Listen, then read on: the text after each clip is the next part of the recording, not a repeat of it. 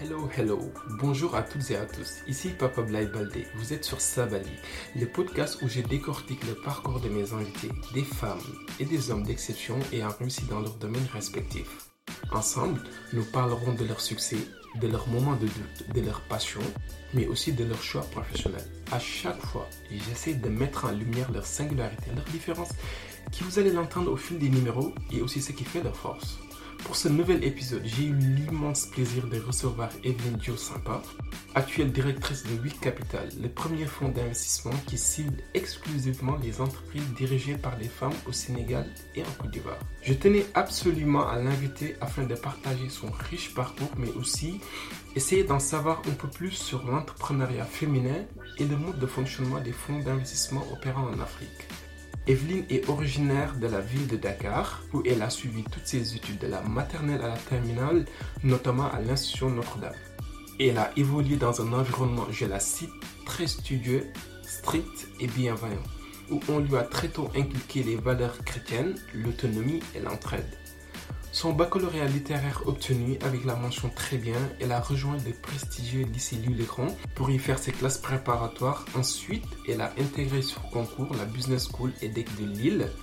Diplômée, elle a successivement travaillé pour le groupe Alstom, puis la Société Générale, notamment à l'inspection générale. En 2014, elle décide de rentrer au Sénégal, ce qui lui a permis de rejoindre le Fonds souverain Fonds 6, où elle a évolué pendant 4 ans avant de créer avec des associés 8 Capital, qu'elle dirige maintenant depuis 2019. Ensemble, on a longuement échangé sur l'entrepreneuriat des femmes au Sénégal et j'avoue, j'ai énormément appris et surtout à quel point il est crucial d'investir sur les femmes à travers des chiffres à l'appui.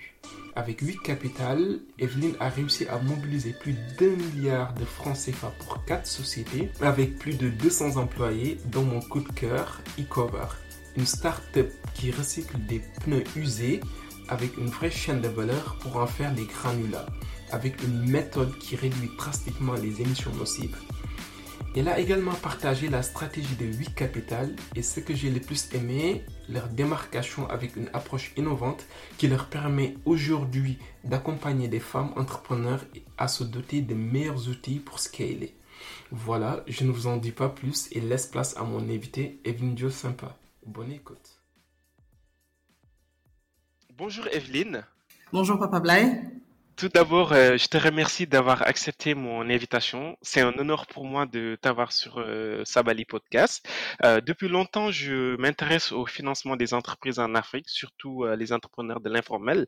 On ne peut pas parler de ce secteur sans penser forcément aux femmes, mais aussi à l'accès au financement. Un sujet que j'aimerais fortement aborder avec toi à travers ton fonds d'investissement, Women's Investment Club Capital, car en préparant mon entretien, euh, j'ai appris qu'au Sénégal, l'accès au financement pour les femmes entrepreneurs est très limité et souvent réduit aux structures traditionnelles telles que les banques et les institutions de, microfinance. Mais avant d'aborder euh, WIC Capital et de l'investissement, euh, j'aimerais euh, que mes auditeurs te connaissent un peu. Je vais ainsi te demander de te présenter à eux en revenant sur votre enfance et votre éducation. Merci. Je vais d'abord commencer par te remercier de cette invitation. Je suis moi-même très honorée d'être ici. Euh, j'ai eu beaucoup de plaisir à écouter certains des épisodes euh, que j'ai vus euh, du podcast, tous très intéressants et enrichissants. Et puis te féliciter pour l'initiative, voilà, cette volonté d'impacter un peu les plus jeunes. Donc c'est naturellement que, que je réponds présente également. Alors Merci. moi je m'appelle je m'appelle Evelyne Dior Sampa. Je suis aujourd'hui la directrice d'un fonds d'investissement qui s'appelle Week Capital.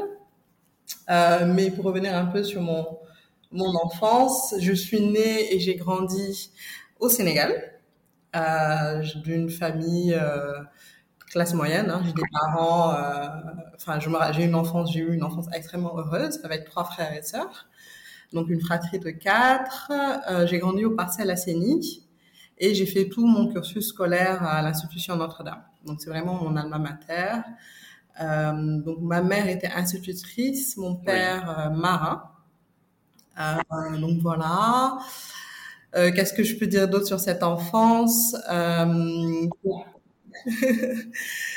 Euh, donc ils m'ont, c'est des parents qui m'ont qui m'ont inculqué une superbe éducation, je m'en rends compte. Maintenant que je suis maman moi-même, euh, je me demande comment je vais réussir à inculquer tout ce qu'ils m'ont inculqué à mes, à mes propres enfants. On a eu une éducation stricte mais, bien, mais bienveillante.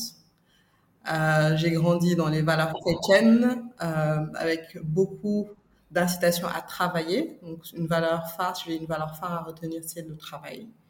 L'entraide entre les frères, mais aussi, tu vois, à partir à travers l'expérience que j'ai eue, j'ai été scout par exemple très tôt ah, jusqu'à ma terminale. On partage la passion. J'en ai fait aussi. voilà, j'ai appris plein de choses là-bas. D'accord, très bien. J'ai appris énormément de choses. Voilà, genre l'entraide, les valeurs de leadership, c'est vraiment la première école de leadership. Euh, une notion que j'utilise tout le temps, c'est tu vois la, la, notion du plus fort qui protège le plus faible. Quand on est chef d'équipe et qu'on a euh, cette équipe à mener, et du coup ce leadership, moi je l'ai eu euh, assez tôt. J'ai été très tôt chef d'équipe, même si j'étais souvent plus jeune euh, que mes, coéquipiers, mais ça t'apprend à, prendre des responsabilités. Voilà. Et puis l'indépendance, mes parents m'ont toujours laissé très indépendante dans mes choix de vie, dans mes choix scolaires déjà. Par exemple, je me rappelle quand j'étais en troisième, euh, à l'époque c'est en troisième qu'on choisissait la série qu'on allait faire, mais ils m'ont laissé libre. Euh, et donc euh, voilà, et donc moi j'ai fait mes voilà, j'ai fait mes recherches, j'ai fait mes analyses, euh, et j'ai choisi d'aller en, en, en, L, d'aller faire un bac littéraire parce que je voulais absolument avoir la mention très bien au bac. Ah, ok, ok. Euh, on comprendra après, plus tard, euh, pourquoi tu as fait euh, une prépa littéraire, mais on y revient justement. donc, tu as fréquenté successivement l'Institut de Notre-Dame, ensuite le lycée Louis-le-Grand de, de, Paris, pour y faire deux années de classes préparatoires en Hippocagne et Cagne, ensuite euh, l'école de, de, commerce EDEC de Lille. Euh, pourrais-tu revenir sur ton passage dans ces différentes écoles en décrivant un peu l'ambiance, euh, les enseignements reçus et ce que cela t'a apporté à chaque fois? Oui, alors, je vais essayer d'aller vite dessus. Donc, j'ai fait vraiment, comme je disais tout à l'heure, Notre-Dame, c'est mon alma mater. J'y étais de la maternelle à la terminale. Donc c'est vraiment l'école euh, qui m'a un peu qui m'a façonné, qui m'a éduqué. Euh, J'en ai quand j'y repense, c'est vraiment avec beaucoup de tendresse et de et de nostalgie. Euh, voilà, j'ai des souvenirs de professeurs qui m'ont beaucoup poussé et c'est tellement important d'avoir euh, ces mots d'encouragement en grandissant, de professeurs qui croient en toi et qui te poussent à dépasser tes limites et qui te disent en même temps, euh, voilà, tu vas, tu vas faire de belles choses, tu vas faire de grandes choses dans ta vie parce que tu es une patente, parce que ceci, parce que cela. Donc ça, ça, c'est, c'est, c'est excellent pour un enfant en fait, ça renforce la confiance en soi. Mmh, mmh, mmh. Euh, donc Notre-Dame, je, j'ai, euh, j'y ai fait le concours général. Euh, après, j'ai eu un bac euh, mention très bien. J'ai j'ai quitté en 2003 pour intégrer le lycée Louis-le-Grand. Et c'est aussi grâce à Notre-Dame, parce que c'est l'école qui proposait à l'époque les candidatures pour ce type d'école. Moi, je ne connaissais pas la classe préparatoire. Euh, je ne connaissais personne dans mon entourage direct qui avait fait une classe préparatoire. Et donc, c'est une opportunité que l'école m'a permis d'avoir. De même que la présentation au concours général. Ça, c'est l'école qui propose ça à l'élève. Et, euh, euh, donc, quand, quand j'ai intégré Le Grand, je me rappelle, j'arrive à Paris euh, en été 2003. C'était, je connaissais à peine l'Europe. J'avais pu, j'avais découvert l'Europe l'été précédent via un concours euh, que j'avais fait, un concours d'allemand, donc ils nous avaient fait gagner un, un séjour en Allemagne d'un mois. C'est comme ça que j'avais découvert l'Europe. Donc je, je, ne débarquais pas totalement, mais je débarquais quand même. Okay. Et euh, et donc lui le grand, voilà, pour moi ça a été le choc, l'adaptation. Je pars d'un environnement, c'était vraiment le cocon, hein, notamment la famille c'est le cocon familial. Et puis on arrive en prépa où, euh, bah, ok, tu as eu euh, des prix au concours général, ok, tu as eu une mention très bien, mais en fait, dans ta classe, souvent, on a eu ça. Donc, euh, débrouille-toi aussi pour te démarquer et pour être excellent d'excellence. Et donc, les premiers chocs, les premières notes, une, une nouvelle façon d'apprendre, beaucoup plus approfondie. Et voilà, on met vraiment à l'épreuve cette capacité d'adaptation dont, dont, on se prévalait avant. et, euh, et puis voilà, ça se passe bien. Là aussi, j'ai la chance de tomber sur. Euh, j'ai eu une excellente professeure d'allemand. Parce que moi, la, littérature allemande, c'était ma spécialité. Et euh, elle m'a beaucoup. Elle a été très maternelle avec moi. Elle m'a beaucoup encouragée, beaucoup poussée. Et, et à la fin, à la fin de mon séjour à, à Louis-le-Grand, moi j'ai cubé, donc j'ai fait trois ans. Elle m'a, voilà, elle, elle, elle, voulait absolument que j'ai une, une, une, grande école de commerce à Paris, à défaut d'aller à l'ENS. Elle, pousse, elle voulait que j'aille à l'ENS, et puis moi je lui disais, mais l'ENS c'est pas pour moi. L'ENS c'est l'école, l'école nationale. Euh, et euh, c'était une pour nous, pour les littéraires, la littérature classique. Et je ne voyais absolument pas devenir professeur. Et um, pour faire un peu euh, de retour en arrière, quand, quand j'ai été recrutée par le proviseur de Louis-le-Grand, c'est quelque chose, à cet âge-là, j'étais très franche, très directe. Je lui disais, mais ok, je veux bien faire Hippocane mais je ne veux pas être professeur, euh, si c'est ça vos débouchés. Et c'est lui, à l'époque, qui m'avait dit, non mais euh, même si tu fais une cagne, tu as la possibilité de faire une école de commerce, parce que les, les écoles de commerce ouvrent leur concours aux, aux littéraires, mmh. ou tu as la possibilité de faire sciences. Okay. Et donc, c'est comme ça que je passais les écoles de commerce. À la fin, euh, j'intègre l'EDEC après avoir cubé, ce que je vivais à l'époque d'ailleurs comme un, comme un échec total, parce que quand on a fait les prépas parisiennes, euh, on a un peu ce carcan de dire il faut que tu aies une école parisienne. Et puis finalement, l'EDEC, ça a été la meilleure chose, je pense, qui m'est arrivée, euh, qui me soit arrivée j'ai été totalement épanouie entre les cours, euh, les amis qu'on rencontre en école, les associations. J'ai eu une vie associative très riche. Euh, J'étais présidente d'une association qui existe toujours, qui s'appelle Scola Africa, okay. une asso humanitaire, qui donne des fonds en France pour financer la construction d'écoles au Burkina Faso à l'époque. Et donc moi, c'est comme ça que j'ai découvert le Burkina d'abord, en africaine euh, dakaroise. Je ne connaissais pas vraiment le milieu rural je l'ai découvert au Burkina euh, en 2007.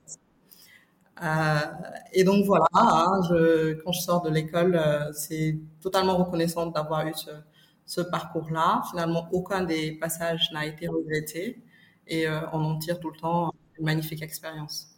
Très bien, très bien. On a beaucoup parlé dernièrement du lycée Louis-le-Grand et aussi des classes préparatoires en, général. Toi, une fois arrivé en France, donc tu as en parlé tout à l'heure, hein, que tu as connu des euh, méthodes de travail différentes, que l'environnement aussi change un peu.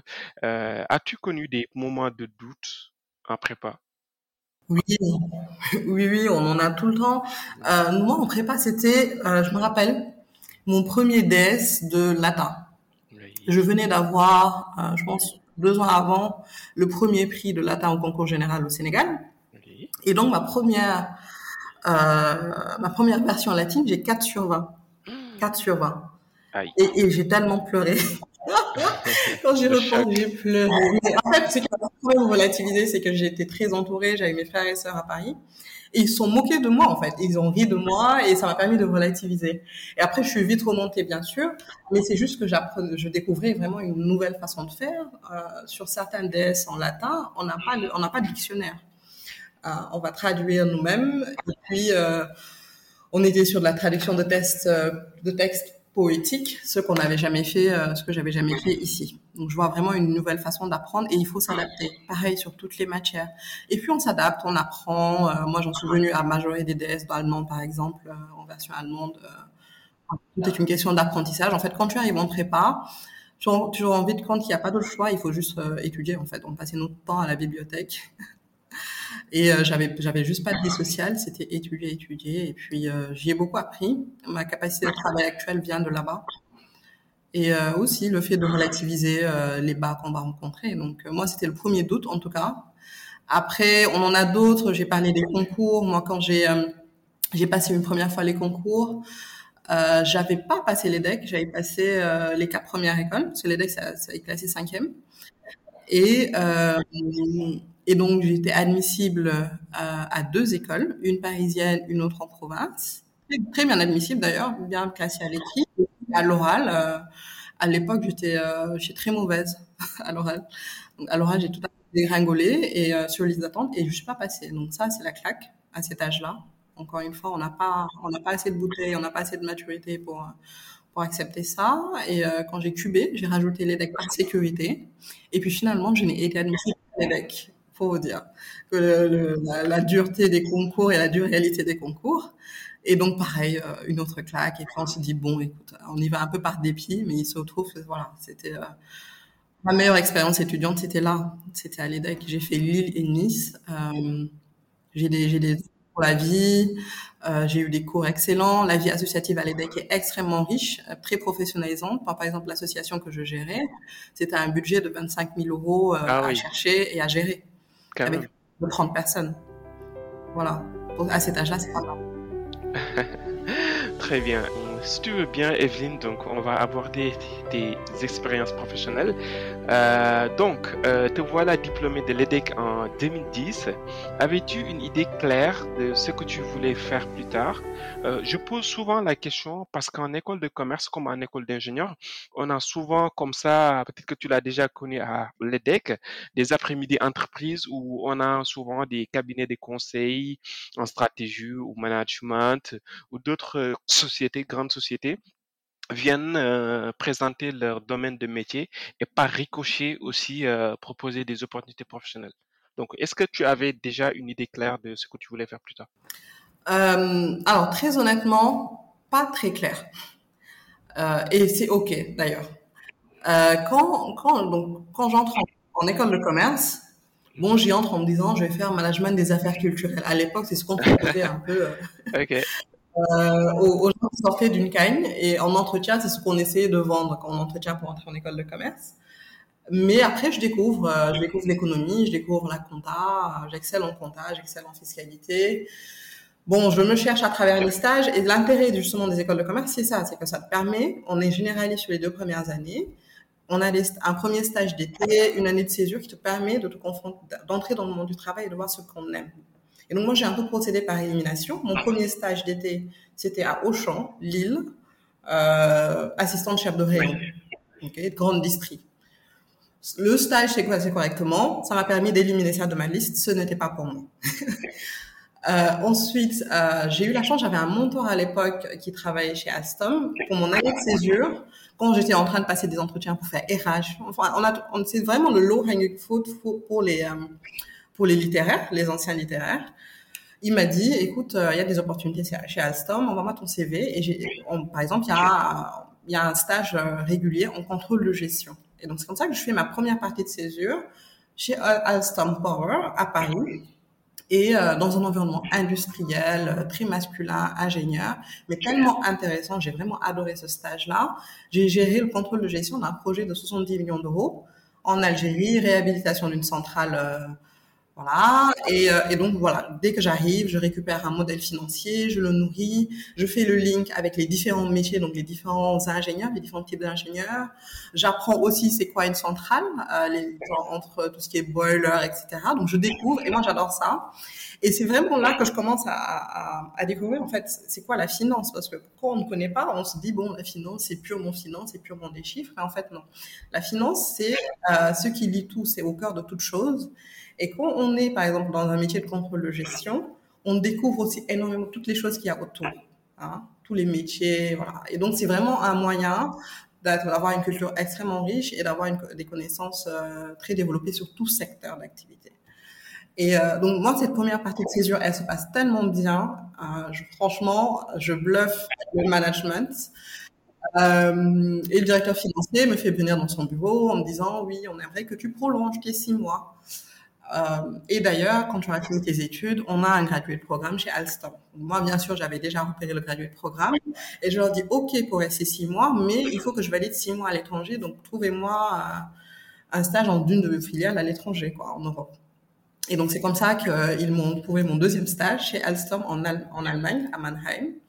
Et je passe six mois de contrôle de gestion, mais très différent. Une autre façon euh, Là, pour le coup, on n'était pas au centre d'un projet, mais vraiment dans du transversal, avec du reporting de plusieurs lignes métiers au niveau mondial, euh, entre l'Afrique du Sud, l'Inde, etc.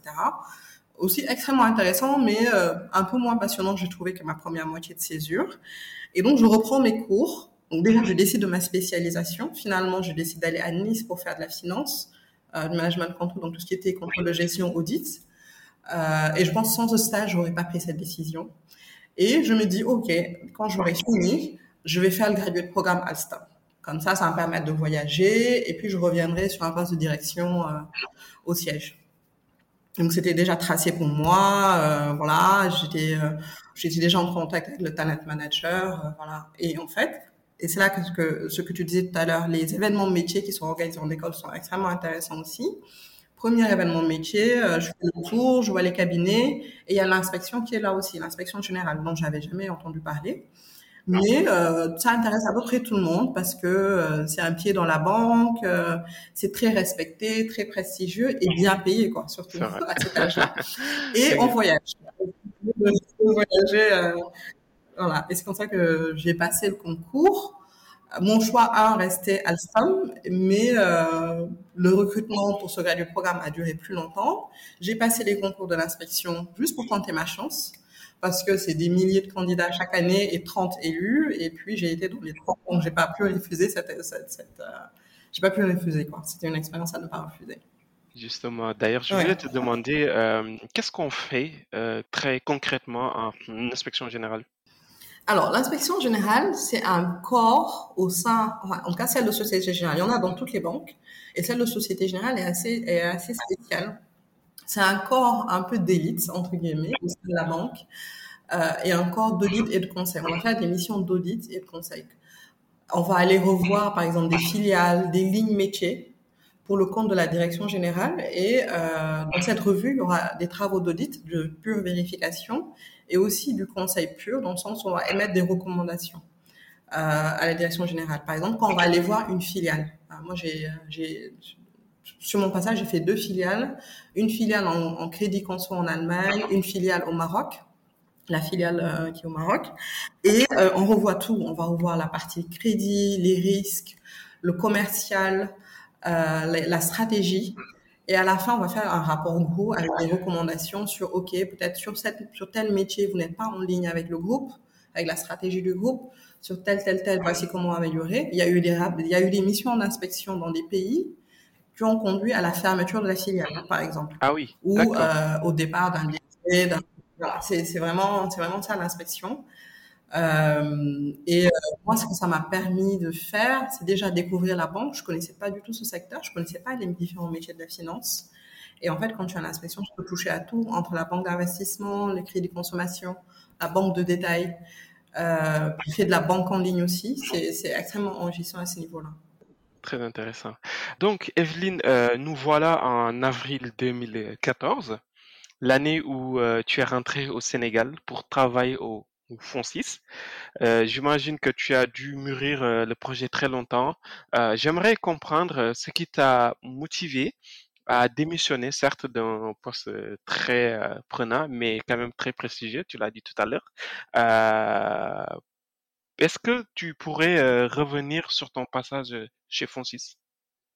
Euh, Alors, euh, ce qui m'a fait bouger de l'inspection. Alors, ce qu'il faut savoir, c'est que l'inspection du groupe Société Générale, c'est un parcours de six ans, six ans et demi, en deux fois, le parcours junior et ensuite le parcours senior. Et à la fin du parcours junior, on a l'opportunité ou pas de passer senior avec via une, ce qu'on appelle une mission seule, la première mission où on est senior, où on est chef de chef de mission. Et euh, donc moi, un peu avant cette, euh, cette, cette phase, comme je disais tout à l'heure, moi, cette, expérience m'a permis de découvrir la finance. J'ai fait une mission en particulier qui était transversale à la banque d'investissement où j'ai découvert tous les types de financement. Les financements de projets, les financements d'actifs, euh, les financements corporate purs et, euh, et les financements structurés, certains financements structurés. Et, et c'est là vraiment que je prends la décision que c'est ce que j'avais envie de faire de ma vie mais euh, pas en Europe, que j'avais envie de le faire en Afrique, en fait, pour mon continent. Et au début, j'étais très attirée par le financement de projets. une fois que j'ai fait cette décision, je commence à chercher euh, du travail au Sénégal. Et puis aussi sur le plan personnel, mes parents étaient seuls, on était tous à l'étranger. Je me disais, c'est un peu triste que mes parents qui ont fait quatre enfants se retrouvent à vivre tout seuls à Dakar. Il faut qu'on revienne. Et puis, on a de quoi revenir. Hein. On, on, peut apporter énormément euh, à notre pays. On peut avoir de belles carrières ici. Et, donc moi, du coup, au moment de passer senior, je faisais pas partie de ceux qui passaient senior de toute façon, mais en même temps, ce n'était pas un choix pour moi, c'était pas un choix de développement. Et, euh, en parallèle, j'avais aussi une offre euh, en banque d'investissement, toujours Société Générale à Paris, mais j'étais vraiment déjà rentrée dans ma tête. Je voulais, euh, je voulais revenir et je commence. Le projet, j'ai commencé à mûrir, je pense, en fin 2012, début 2013. Euh, je commence à à, venir plus souvent au Sénégal, à me renseigner un peu plus sur les opportunités. Je parle à mon réseau. Voilà, j'essaie d'identifier des entreprises qui existent dans lesquelles je pourrais euh, travailler en finance. Euh, et même Société Générale, d'ailleurs, faisait partie de ces cibles-là, Société Générale Sénégal. Euh, mais après, j'ai parlé avec la direction locale qui m'a clairement fait comprendre. Je pense, et d'ailleurs, c'était les premiers à me dire, à me faire penser au fonds d'investissement. Ils m'ont dit, tu as un profil fonds d'investissement vu ce que tu veux faire. Et nous, ce qu'on propose, nos financements restent assez basiques. Risque de t'ennuyer ici. Et avec le recul, c'était totalement, c'était totalement vrai. Et donc, à ce moment-là, euh, le fonds 6 est en train de se créer aussi. Et donc, j'en entends parler par des amis, des mentors. Et euh, au moment de l'appel à candidature, euh, j'ai candidaté, sachant que j'avais vraiment le profil aussi. Et donc, ça a été la meilleure expérience, je pense, pour revenir au Sénégal, parce que 6, c'est du parapublic, c'est une société parapublique un fonds souverain avec l'objectif de développer le secteur privé sénégalais. Euh, financé par l'État, mais avec des mandats de co-investissement. Euh. Euh, alors, c'est juste un mot compliqué pour dire privé-public un peu, hein, structuré comme une société plus privée, mais en fait très baqué sur le public. Voilà, c'est une SA, donc c'est une société privée, mais avec du, du capital purement, purement public, du capital étatique. Et et donc, je fais partie de l'équipe qui met en place le fonds. On pose les premières procédures d'investissement, on source les dossiers, on fait les premières due diligence, les premiers investissements. Alors, j'ai fait un peu tout, des projets où il y avait l'État et le privé. Euh, j'ai fait les centrales solaires qui étaient absolument passionnants, des projets d'infrastructure. J'ai fait des projets purement privés apportés par des privés sénégalais, des, des promoteurs sénégalais. Et moi, c'est au fond ce que je me rends compte, j'affine un peu plus ma mission je me rends compte que ce qui me passionne, ce qui m'éclate vraiment, entre guillemets, c'est ces projets-là. Euh, aider un entrepreneur à mettre, euh, à donner vie à son projet, il n'y a rien de plus satisfaisant. C'est vraiment affiner le business model, aller lever des fonds avec lui, euh, et puis voir, euh, voir un projet se dérouler, euh, faire face aux différents challenges. Et, et c'est quand, quand fond 6 que le Women's Investment Club s'est créé. J'ai rejoint, à l'époque, c'était une activité extra-curriculaire pour moi. J'ai rejoint, j'ai investi. Et puis, euh, au moment de lancer les fonds, c'est naturellement que, que j'ai rejoint en tant que directrice du fonds. Très bien, très bien. D'ailleurs, justement, euh, je voudrais que tu nous parles un peu de la genèse de, de Week Capital. Euh, donc, près de cinq ans au Francis. Donc, tu as pris la direction euh, donc du WIC. Mais avant de, parler du fonds d'investissement et donc de ses missions, est-ce que voilà, tu, tu, peux nous présenter un peu la naissance de, de WIC Capital? Alors, WIC, euh, Capital, c'est un fonds qui a été mis en place par le Women's Investment Club. Le Women's Investment Club, c'est une association de 91 femmes sénégalaises aujourd'hui, mais qui a démarré avec quatre femmes en 2016 et elles avaient cette vision de euh, mettre en place un fonds d'investissement par les femmes pour les femmes. Et donc, le WIC, à partir de ces quatre femmes-là, s'est développé petit à petit. Des membres ont rejoint, d'autres femmes ont rejoint. Donc, moi, à l'époque, j'étais euh, j'étais au fond 6 et je voyais euh, l'aventure se dérouler. J'ai rejoint en 2017. En juin 2017, pour moi, c'était une évidence. Euh, parce que non seulement je pouvais apporter un peu de capital, mais aussi je pouvais apporter mon expérience d'investisseur ça faisait déjà quelques années que j'investissais dans l'écosystème euh, sénégalais. Et donc, on a, au sein du WIC, on a affiné cette, euh, cette vision qu'on avait d'un fonds par les femmes pour les femmes. On a réfléchi à comment mieux le structurer, euh, quel type de véhicule, quelle taille de véhicule, quel type de cible. Donc, ça nous a permis de nous plonger un peu euh, sur l'écosystème, voir c'était qui les femmes entrepreneurs, en fait, au Sénégal. Et on a designé vraiment un fonds je dirais vraiment parfaitement adapté aux besoins, aussi bien dans la taille que dans les, les solutions qu'on apporte. Et en fait, de, sur la route, en constituant tout ça, il y a eu le WIC Côte d'Ivoire qui s'est aussi créé en 2018 sur, le, sur mmh. notre modèle. Euh, de sorte que quand on a lancé le capital, elles ont également rejoint le fonds. Et c'est comme c'est ainsi que WIC Capital cible, tout en étant basé à Dakar, cible les entrepreneurs du Sénégal et de la Côte d'Ivoire. Donc c'est ça la genèse. Ok, très bien, très bien. C'est beaucoup de euh, travail. euh, quel est aujourd'hui l'ADN de, de WIC Capital? Alors, nous, notre objectif, c'est de faire émerger des championnes, des championnes euh, entrepreneurs, des femmes entrepreneurs qui, qui, sont, qui sont à la tête de belles entreprises, grosses entreprises. Le gap qu'on a identifié quand on se met en place, c'est que euh, au Sénégal, si on prend l'exemple du Sénégal, c'est 31% des entrepreneurs, des chefs d'entreprise qui sont des femmes. Donc ça, c'est un chiffre qui est quand même bien. C'est supérieur à la moyenne globale qui est plus dans les 25%. Mais quand on regarde de plus près ces entreprises, on se rend compte qu'elles opèrent en grande, grande majorité à petite échelle. C'est 99% d'entre elles qui sont des TPE. Et une TPE au Sénégal, c'est une entreprise qui fait moins de 100 millions de francs CFA de chiffre d'affaires, donc moins de 150 000 euros de chiffre d'affaires par an. Et à cause de cette petite taille, même si on voit qu'elles sont sur de belles chaînes de valeur, elles sont sur des secteurs porteurs, à cause de cette petite taille, elles ne peuvent pas accéder au financement parce que elles sont mal organisées sur le plan RH, elles n'ont pas les ressources RH qu'il leur faut. Certaines fonctions sont totalement absentes. Elles n'ont pas accès à la technologie qui peut booster leur productivité. Et euh, résultat des courses, elles sont perçues comme trop risquées par les banques. Et en même temps, elles ont des besoins à un moment donné de leur existence, elles ont des besoins financiers qui sont trop gros pour euh, les, les, les, microfinances. Hein. Par exemple, une entreprise, elle peut, elle peut fonctionner, elle peut vivoter avec 50 millions de chiffre d'affaires par an, 70 millions. Mais à un moment donné, quand on a envie de servir le marché qu'on sait existant, on veut investir dans la production, on va investir dans certaines fonctions. Donc, on est déjà sur des besoins de financement de 100 millions, 150 millions.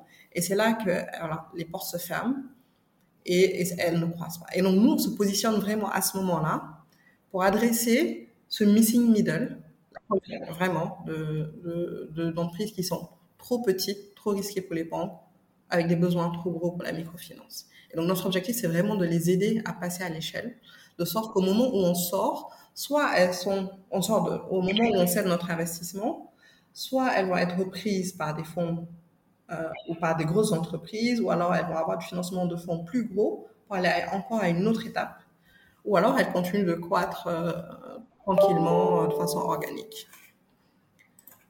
C'est vraiment ça, c'est vraiment ça aujourd'hui notre ADN. Et donc en termes de stratégie d'investissement, si je devais affiner, oui justement, c'est la question que j'allais te poser.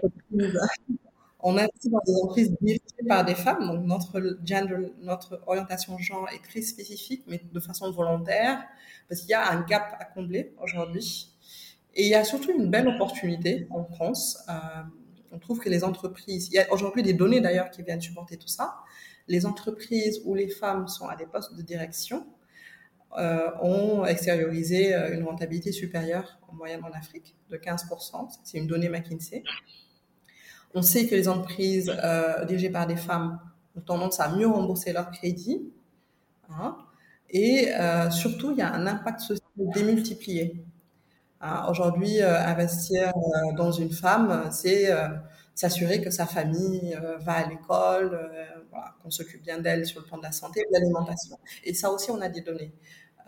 des données qui montrent que dans les pays en développement, une femme qui a des revenus et qui s'en sort bien, elle va allouer 90% de ses revenus à ses dépenses de santé, d'alimentation et de formation, d'éducation. Et très tout récemment, je suis tellement contente que ce rapport de la NSD soit sorti, tout récemment, on a vu que les ménages qui sont dirigés par des femmes sont moins pauvres. Ah, c'est deux sur dix. Le fameux rapport d'ailleurs qui a fait beaucoup parler. Oui, oui, oui, très intéressant. je suis très contente qu'il y ait ces données parce qu'on avait la donnée sur le pourcentage de capital de, revenus alloués à des dépenses de santé, tout ça, mais on n'avait pas la donnée locale. Et ça, c'est extrêmement important de voir que sur 10 ménages dirigés par des femmes, il n'y en a que deux qui sont pauvres classés pauvres, contre, euh, je pense, 4 sur les ménages, 4 euh, sur 10 pour les ménages dirigés par des hommes. Et donc, ça montre encore une fois l'importance de pousser les femmes sur le plan économique, parce que du coup, c'est des problèmes d'un pays et d'un continent qui se règlent. Et donc, nous, c'est vraiment cette opportunité-là qu'on voit, et c'est pour ça qu'on se dit, on va investir dans des entreprises dirigées par des femmes. Et après, euh, bon, les autres critères, ça va être bien sûr la rentabilité. On a un fonds d'investissement, on a des investisseurs privés. Donc, l'objectif, c'est d'investir dans des projets qui ont la capacité de passer à l'échelle, de capter un marché non seulement local, mais aussi international, et donc d'avoir vraiment une belle rentabilité financière. Des entreprises plutôt jeunes pour le moment, qui ont moins de 5 ans d'existence. Et puis, on est secteur agnostique parce qu'on met vraiment l'accent sur cette capacité de passer à l'échelle. Euh, c'est très clair. Evelyne, aussi, il y a quelque chose que j'aimerais euh, essayer de, de comprendre. Euh, des fois, je vois des fonds d'investissement qui lèvent des fonds, euh, pour ne pas les nommer, euh, par exemple Partech. Je les ai vus tout récemment lever des fonds, en fait, pendant le Covid.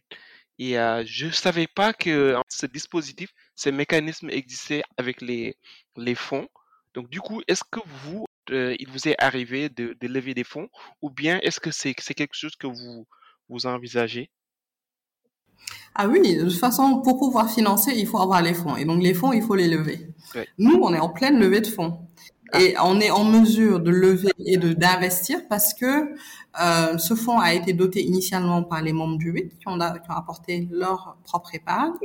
On a eu des financements, on a des partenaires financiers du type FMO, qui est la banque de développement néerlandaise, euh, USAID également. Et on a un partenariat avec la délégation à l'entrepreneuriat rapide qui a euh, mis à la disposition des entrepreneurs qu'on accompagne 500 millions de francs CFA, 1 million de dollars à peu près. Ah euh, donc ça veut dire qu'à chaque fois qu'on finance, on va aussi prendre sur cette ligne un certain montant en cofinancement.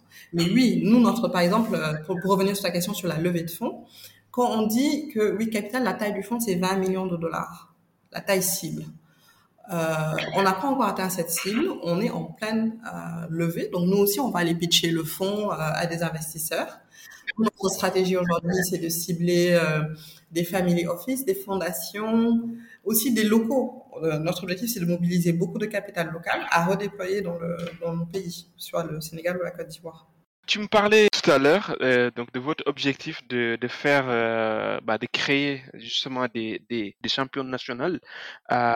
Pourrais-tu partager avec nous quelques success stories de, de 8 Capital Alors pour nous, à chaque fois qu'on fait un investissement, c'est une success story. Euh, ah. Parce que euh, investir dans cette cible, avec beaucoup d'intentionnalité dans cette cible, ce n'est pas évident. Et il faut dire que la raison pour laquelle euh, je pense qu'il y a ce gap de financement, c'est qu'on est sur une cible quand même spécifique sur les petites entreprises et que euh, on passe en moyenne plus de temps sur un, à, à, préparer une transaction de ce genre que sur un, un autre type de transaction. Hein, euh, donc nous, par exemple, on va avoir quelques mois de diligence, on va tout revoir, euh, vraiment la stratégie commerciale, les finances, les projections. Et après, quand on investit, c'est euh, voilà, c'est un succès.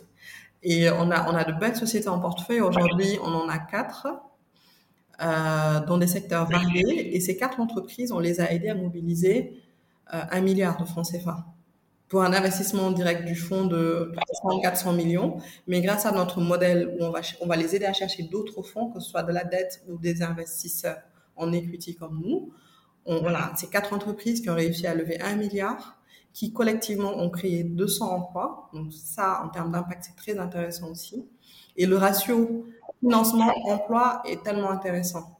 Et moi, je compare toujours vos deals en, infrastructure où on va mettre beaucoup plus de fonds, des, milliards et des milliards, pour finalement une création d'emplois moindre. Mais bon, sur l'infrastructure, je pense que l'indicateur d'impact est aussi différent.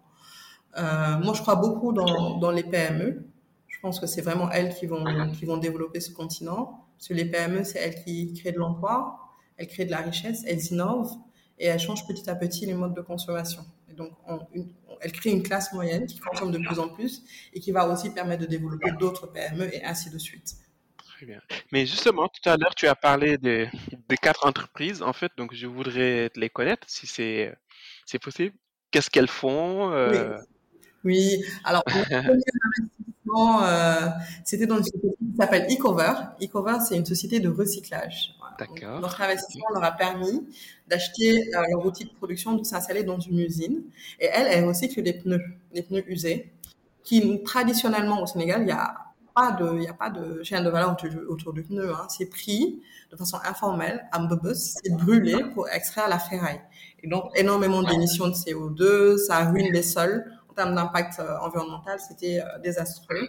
Et aujourd'hui, elles ont tout un circuit d'approvisionnement où elles vont chercher les pneus, elles les amènent dans leur usine, elles broient le pneu pour produire euh, du granulat qui est utilisé dans les, dans les pelouses synthétiques, donc toutes nos toutes nos, tous nos stades, tous nos terrains, là, c'est en général, ils utilisaient du granulat importé, alors qu'on avait tellement de pneus usés, imagine. Donc, c'est de la substitution à l'import aussi, en termes d'impact. Euh, ça, produit aussi ce qu'on appelle du broyat, qui est un plus gros granulat. Et ça, c'est utilisé par les cimenteries locales en substitution du fuel, donc dans un objectif aussi de réduire les émissions. Donc ça, c'est Ecover. C'est mené par deux entrepreneurs euh, dont je suis extrêmement admirative. C'est deux jeunes euh, qui ont 25 ans. en moyenne. Et voilà, on, a, on aura vraiment d'affiner leur modèle, de s'installer et on a beaucoup d'espoir sur cette entreprise. Ensuite, euh, après Ecover, on a investi dans Saraya, qui est une marque de mode. En général, la mode, c'est pas un secteur très prisé des, des investisseurs parce que bon, ce secteur créatif, c'est difficile. Mais en même temps, c'est un marché croissant, porteur. Les designers africains sont de plus en plus appréciés au niveau international. Et d'ailleurs, euh, voilà, nos, nos, nos, tissus sont en train d'inspirer des marques. Donc, c'est à nous aussi de savoir tirer l'épingle du jeu. Donc, euh, on a investi dans cette marque pour lui permettre de développer son réseau de distribution et son marketing.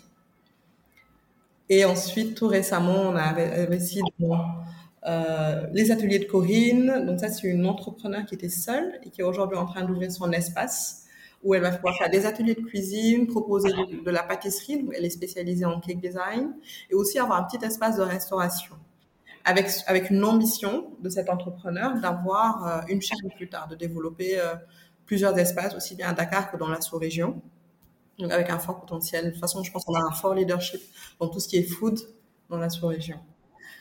Ensuite, dernier investissement très très impactant, c'est Mburu, ah. euh, une, une de, euh, qui vient de naître, une spécialisée. On entend beaucoup parler d'Isseux, qui est une entrepreneur extraordinaire, très solide. Vraiment, on a eu beaucoup de plaisir à, faire son investissement et puis à suivre, hein, à voir comment elle déploie. Elle a commencé à Ngaparou, en dehors de Dakar. Elle est sur le point d'ouvrir à Dakar, grâce à notre investissement. Et puis, euh, elle, l'objectif vraiment, la stratégie, c'est de se déployer très vite à l'intérieur du pays, parce qu'elle a une forte volonté d'impact. Euh, un, elle utilise les céréales locales, donc une vraie valorisation d'une chaîne de valeur locale. Elle travaille avec des groupements de femmes qui transforment cette céréale, ces céréales, que ce soit le mil, le maïs, le sorgho. Ensuite, elle fait distribuer par des femmes auto-entrepreneurs qu'elle forme en plus, d'ailleurs, en, plus de leur donner l'outil, euh, leur outil euh, d'autonomisation financière, elle les forme à des techniques de commercialisation, de vente, de gestion euh, et donc ça, ça va aller se démultiplier. Et enfin, autre impact de ce projet, c'est proposer aux Sénégalais moyens, de classe moyenne, de la nourriture saine, nutritive. Le pain qu'on mange aujourd'hui, il, il, est vide en matière euh, nutritive, alors qu'on a des céréales euh, qui peuvent nous faire des pains très riches. Donc voilà, et donc l'objectif c'est vraiment de se déployer à l'intérieur du Sénégal et pourquoi pas à l'international aussi. Ah, et on est vraiment ravis d'arriver ouais. Euh, au début de leur déploiement et d'apporter. Et voilà. Et, donc l'apport nous qu'on a au-delà de l'équipe de gestion du fonds, on a derrière nous 90 femmes extraordinaires au Sénégal, de backgrounds différents, qu'on fait intervenir dans les comités d'administration, dans les conseils d'administration de ces PME, et qui apportent aussi bien leur réseau que leur expérience, et aussi leur mentoring. D'ailleurs, tu m'as fait une bonne transition là tout à l'heure, parce que tu parlais de développement en Afrique. J'ai vu que vous avez ouvert récemment des bureaux à Abidjan. Ma question est, quelle est la stratégie de développement de WIC Capital en Afrique de l'Ouest ou en Afrique en général? Alors, euh, pour le moment, les bureaux sont ici, restent au Sénégal, l'équipe de gestion reste ici. Et puis on fait des allers-retours en Côte d'Ivoire pour identifier. Ah, ok, d'accord, très bien. D'ailleurs, on est sur le Okay. Nous espérons faire notre premier investissement en Côte d'Ivoire d'ici fin d'année, so stay tuned. Euh, et puis euh, la stratégie de déploiement sur le continent. En fait, les gens viennent vers nous mhm. depuis euh, depuis le début. Hein. On a eu plusieurs groupes de femmes du Mali, de la Guinée, de la RDC, Gabon, Cameroun des femmes qui sont approchées de nous parce qu'elles voulaient dupliquer le modèle du WIC. Aujourd'hui, on va vers ça mais on veut le faire de façon extrêmement professionnelle. Ça aussi, c'est un truc, c'est quelque chose de typiquement féminin. Hein. Euh, c'est pour ça aussi qu'on a mis trois ans à mettre en place le capital. Euh, on veut vraiment euh, définir le cadre de duplication. Est-ce que on duplique les associations, donc les différents clubs? Est-ce que le fonds va se dupliquer de pays en pays? Parce que on, une de nos forces, c'est aussi cet ancrage local qu'on a. Ou alors, est-ce qu'il y aura un fonds très gros qui va aller investir dans les différents pays. C'est autant de réflexions qu'on a envie de mener avec euh, des consultants. Euh, voilà. Donc, aujourd'hui, euh, on est vraiment en train de réfléchir à ça. On espère que d'ici fin d'année, on pourra décider pour revenir à nos amis du Bénin, du, RDC, qui sont déjà très actifs, qui se former en groupe. voilà, parce que c'est totalement naturel. À un moment donné, il faut agir. On voit toutes les problématiques les femmes entrepreneurs ont. Il faut pas non plus des mille et des cents. Hein. Nous, on a commencé avec des investissements individuels de 5 millions, 10 000 dollars à peu près. Et puis avec ça, on est quand même en mesure de créer de l'impact, euh, de créer de l'emploi, de faire bouger les lignes. Donc, c'est normal que ce mouvement se réplique euh, sur le continent. Waouh, c'est très beau. Euh, à quoi ressemble ta journée type ou bien les jours chez WIC je sais que les jours se suivent là-bas, mais ne se ressemblent pas. Donc voilà, j'aimerais euh, comprendre un peu en tant que managing director euh, de WIC Capital, à quoi ressemblent tes journées? Alors, euh, en tant que directrice de fonds qui lève des fonds, aucune journée ne se ressemble effectivement. Ça peut passer de du sourcing, aller parler à un entrepreneur et lui expliquer c'est quoi le capital investissement pourquoi on peut lui apporter de belles choses et pourquoi elle devrait euh, soumettre un dossier chez Capital, à euh, des travaux de pure audit, euh, revue, due diligence, à des calls pour comprendre les business models, des calls de levée de fonds aussi, où du coup, nous, on est, on est plutôt du côté de l'entrepreneur, on essaie de convaincre d'autres investisseurs de rejoindre l'aventure, euh, la recherche de partenaires, parce qu'on ne peut pas avancer seul. Nous, on a pas mal de partenaires, que ce soit les agences étatiques, les incubateurs, accélérateurs, les partenaires internationaux également. Euh, le reporting, a fait des choses très... Euh, euh, voilà, pour faire bouger la machine, il faut faire du reporting, il faut suivre le portefeuille, suivre des indicateurs. Euh, il faut aussi faire le suivi de l'entreprise. C'est une entreprise qu'on gère, donc le suivi RH le suivi comptable, le travail avec le cabinet comptable, etc. Vraiment, euh, par exemple, si je prends en ce moment, on a le, conseil d'administration à préparer, quatre investissements euh, qui sont en fin de préparation et qu'on va présenter en comité très bientôt. Euh, la levée de fonds, on est en due diligence pour un fonds qui souhaite investir chez nous. Donc voilà, c'est euh, des journées, les 24 heures d'une journée ne suffisent pas. Mais c'est passionnant parce que, euh, voilà, parce qu'on est en train de construire Aujourd'hui, euh, Capital euh, a cette réputation internationale d'être en train de construire le secteur du genderland investing. On a adopté une approche innovante, on n'a pas voulu entrer dans des cases et on pousse les portes. Quand je pense par exemple au financement FMO, c'était un no-go au début parce qu'on n'est pas dans les critères. On est un fonds local, structuré localement, en droit local, en monnaie locale. Et c'est difficile pour une institution internationale d'investir dans un fonds comme ça. Mais euh, on a poussé, on a montré l'aspect innovant. Et voilà, ils avaient la capacité d'apporter du capital, pas en investisseur direct, mais en first source capital. Donc, une espèce de, une espèce de garantie pour les autres investisseurs. Voilà. Mais euh, voilà, tout ça, ça en vaut la peine. C'est difficile, c'est compliqué, c'est challenging, mais on fait bouger les lignes. Euh, Evelyne, on va aborder la partie du podcast euh, la plus fun. Je vais te poser des questions plutôt personnelles, on va dire. Euh, qu'est-ce qui t'anime au jour le jour euh, à ce métier de, de financement? Alors, moi, ce qui m'anime, c'est vraiment le développement du secteur privé africain. C'est vraiment ça qui me passionne. je pense que c'est ce qui est le plus impactant euh, et voilà, quand je me réveille le matin, quand c'est un peu difficile, c'est à ça que je pense. Donc, euh, il y, a des, jours où c'est difficile, où on a l'impression de nager à contre-courant, tellement c'est lent, mais en fait, ça bouge. Ça bouge petit à petit, euh, on change les perceptions. Voilà, on essaie, on, on, confronte, on est confronté à, des noms, beaucoup de noms, mais, on persiste. Parce qu'on a cet objectif-là, qui est d'avoir une Afrique prospère, grâce à son secteur privé. Très louable. Euh, quand on est une dirigeante d'entreprise, comment, euh, d'un point de vue, euh, enfin, de ton point de vue à toi, on allie vie professionnelle et vie perso?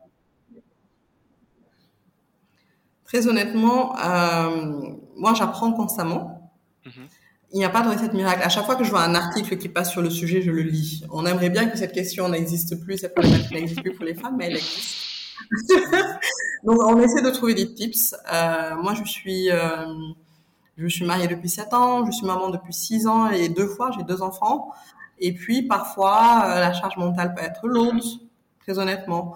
Mais moi, comment je m'en sors, c'est que je suis, like, I'm okay, je, I'm enough Je suis, euh, c'est bon, je, fais ce que je peux. Peut-être qu'il y a des moments où le travail prend le dessus, comme il y a des moments où j'ai passé un peu plus de temps en famille.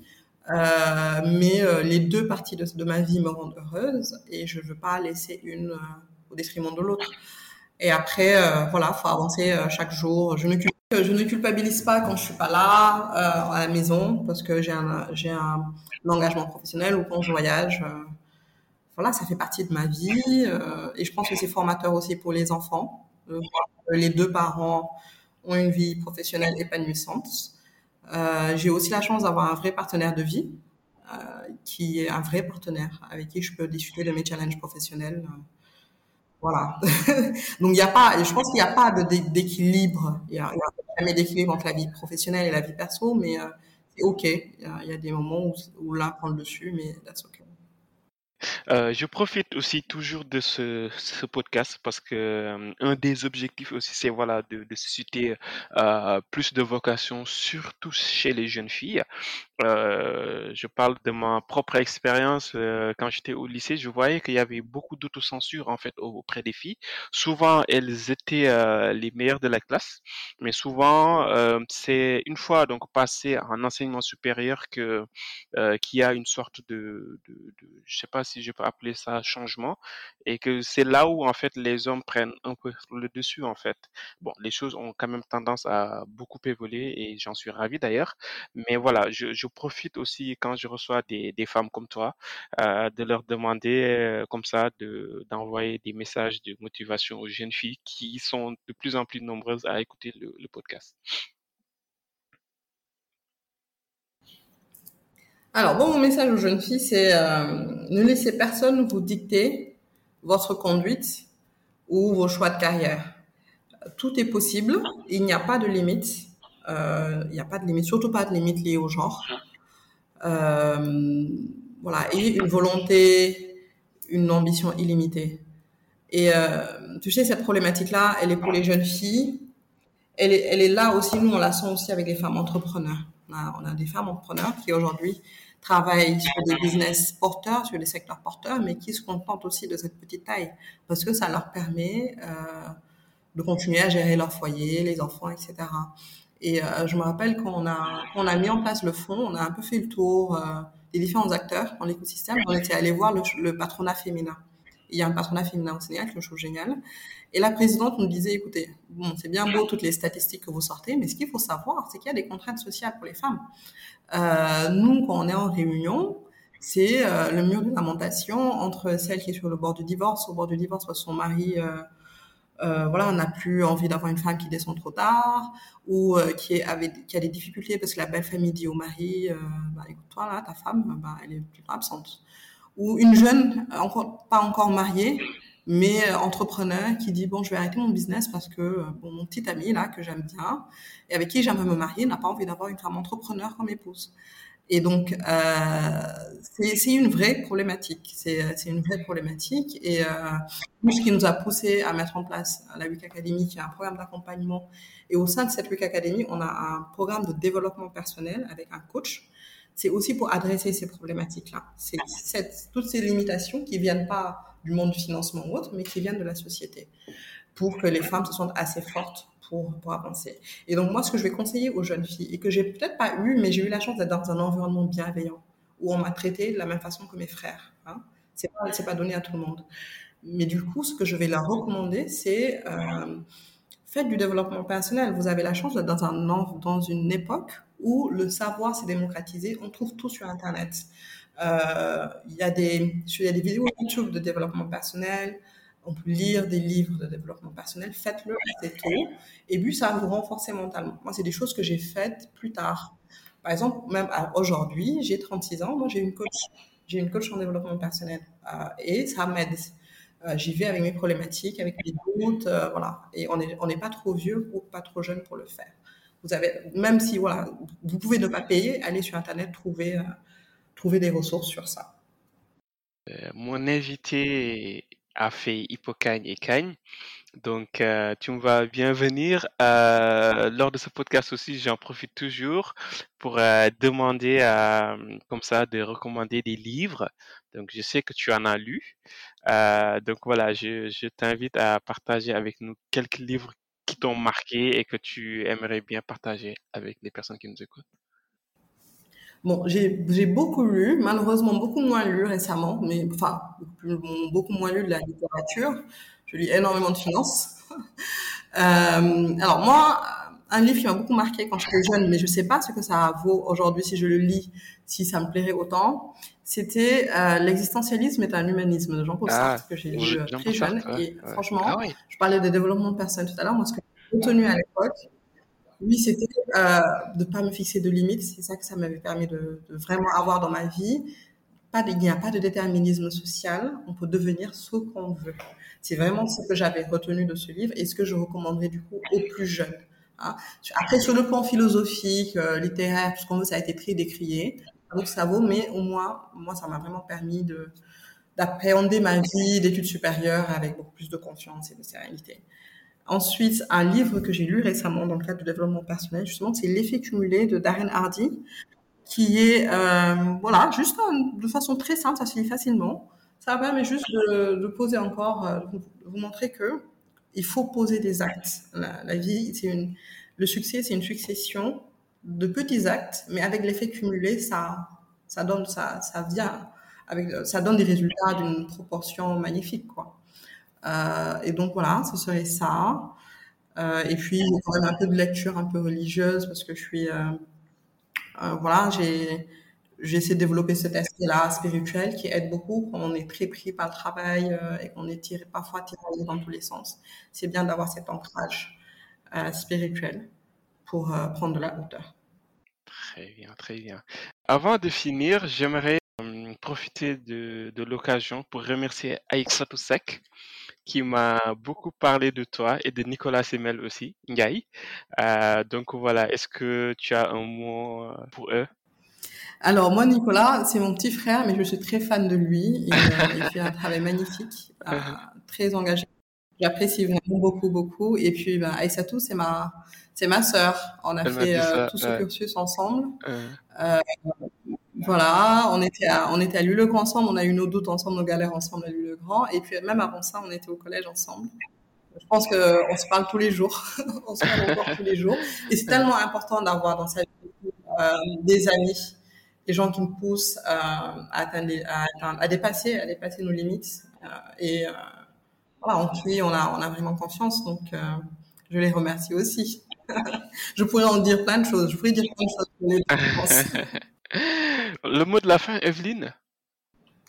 Alors, mot de la fin, merci. Euh, merci beaucoup pour cette invitation. C'était un plaisir. Euh, ce que j'aimerais que les jeunes qui nous écoutent retiennent, c'est le travail, la valeur du travail. Seul le travail paie. Euh, je pense que je n'ai jamais vu quelqu'un de travailleur qui ne s'en sort pas à la fin. On voit des gens qui s'en sortent sans travail, mais très peu quand même. Mais seul le travail paie. Et ensuite, dans votre vie, vous aurez des hauts et des bas. Euh, surtout avant de trouver votre voie, mais c'est ok, il faut les accepter. Et puis réfléchissez dans tout ce que vous faites dans vos choix à euh, qu'est-ce qui me drive, quelle est ma mission de vie. Et je pense qu'une fois que vous l'avez trouvé, vous allez juste dérouler. Vous allez juste dérouler et vous, n'aurez pas un jour de travail dans votre vie parce que vous serez en train de faire euh, quelque chose qui vous passionne.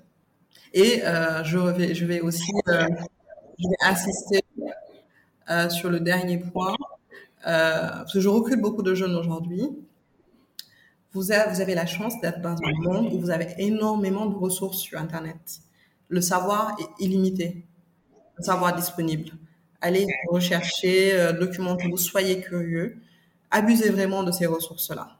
Ça va vraiment, euh, voilà, ça a payé, ça a apporté des fruits. Parce que j'en je, reçois en entretien, je reçois des CV. Voilà, est-ce qu'ils n'utilisent pas Google, quoi?